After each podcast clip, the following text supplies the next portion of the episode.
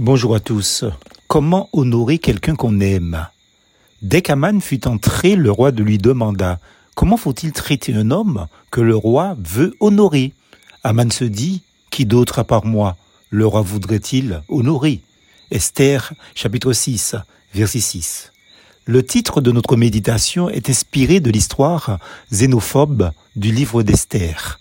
Un certain Aman, raciste sans aucun doute, qui voulait à tout prix tuer Mardoché, l'oncle d'Esther.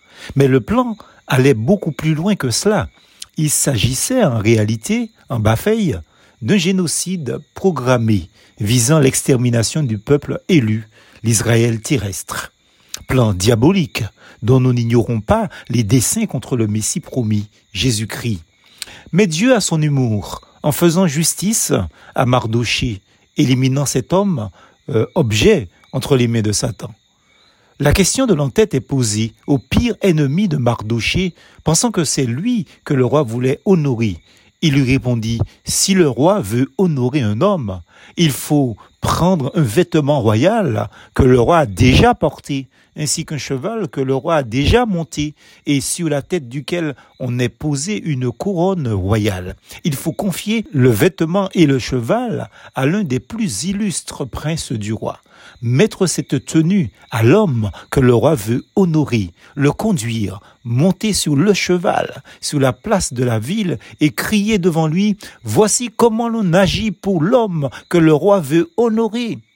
Le roi dit à Aman, Dépêche-toi de prendre le vêtement et le cheval, comme tu l'as dit, et fais tout cela pour le juif, Mardoché. Esther chapitre 6, versets 7 à 10. Dans le Nouveau Testament, Marc chapitre 14, versets 3 à 9, il existe non pas une histoire similaire, mais un exemple remarquable et riche d'enseignements pour nous chrétiens, à savoir, à nouveau, comment honorer quelqu'un, mais là, quelqu'un qu'on aime. L'évangéliste Marc présente dès les premiers versets l'exemple d'une femme pieuse, Marie de Béthanie, sans même indiquer son nom, et souligne l'acte remarquable qu'elle a accompli pour honorer par amour le Seigneur Jésus. En effet, quand on aime, on ne compte pas. Comme Jésus était à Béthanie, dans la maison de Simon le lépreux, et qu'il était à table, une femme vint avec un vase d'albâtre contenant un parfum de nard pur de grand prix. Ayant brisé le vase d'albâtre, elle répandit le parfum sur sa tête. Verset 3. Marie aimait le Seigneur. Chez elle, ce n'était pas seulement des mots dans la bouche, ni des paroles en l'air. Non. Cette femme pieuse désire donner au Seigneur le meilleur à sa portée. Parfois, nous cherchons plutôt à donner au Seigneur ce qui ne nous intéresse pas, ce qui ne nous coûte pas, les miettes, quoi. Ce n'était pas le cas de cette femme pieuse. Critiquée, elle n'a même pas cherché à se défendre. C'est le Seigneur qui le fera pour elle. Laissez-la. Pourquoi lui faites-vous de la peine? Elle a fait une bonne œuvre envers moi, au verset 6. C'était dans son cœur le fruit d'un amour intelligent, à l'approche du sacrifice du Seigneur.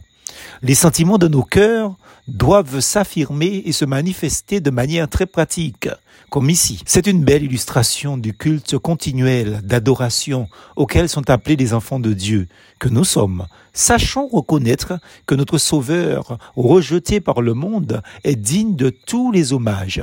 Cette adoration quotidienne est pour Jésus le parfum d'un prix inestimable. Bien entendu, la louange ensuite est le premier des services qui suit. Ensuite, l'approbation du Seigneur doit suffire à nous réjouir.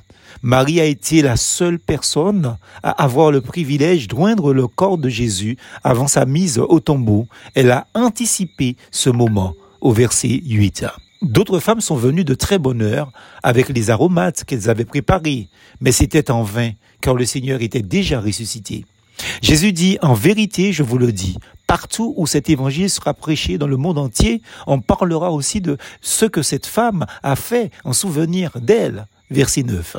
Le Seigneur attend la même dévotion, les mêmes sacrifices d'amour de tous ceux qui le suivent. Y a-t-il quelqu'un qui parle de votre foi, de votre zèle, de votre dévotion et de votre amour pour Christ? Plus force en Jésus.